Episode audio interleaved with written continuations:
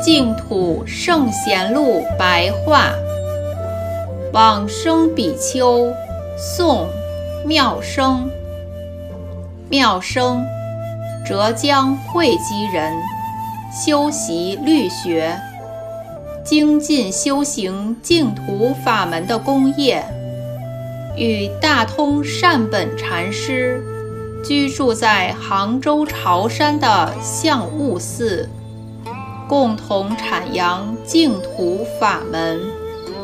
有一天晚上，正好有弟子讽诵《阿弥陀经》，于是，在床榻上端身正坐，焚香合掌，洒脱的往生。